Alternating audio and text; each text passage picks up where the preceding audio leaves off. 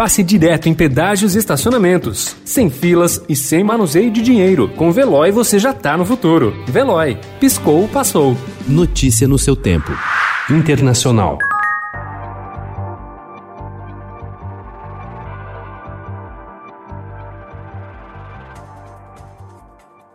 A Argentina se tornou ontem o quarto país da América Latina a começar um programa de vacinação em massa contra a Covid-19. Na semana passada, o país recebeu 300 mil doses da Sputnik V, vacina desenvolvida por cientistas russos. Os primeiros imunizados serão os profissionais de saúde. A cepa de Covid-19, descoberta no Reino Unido na semana passada, mais contagiosa, foi detectada ontem no Chile e nos Estados Unidos.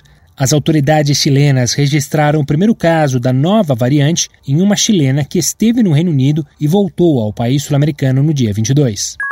O governo da Espanha fará um cadastro de pessoas que se recusarem a ser vacinadas contra a Covid-19 e o compartilhará com outros países da União Europeia. O ministro da Saúde, Salvador Illa, no entanto, em entrevista à TV La Sexta, garantiu que os dados não serão abertos ao público e insistiu que os espanhóis não serão obrigados a tomar a vacina.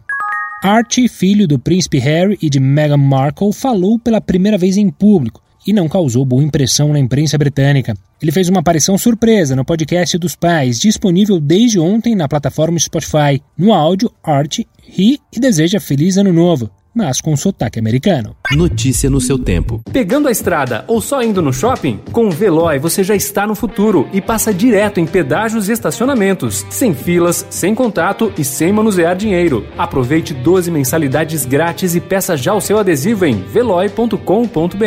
Veloy. Piscou, passou.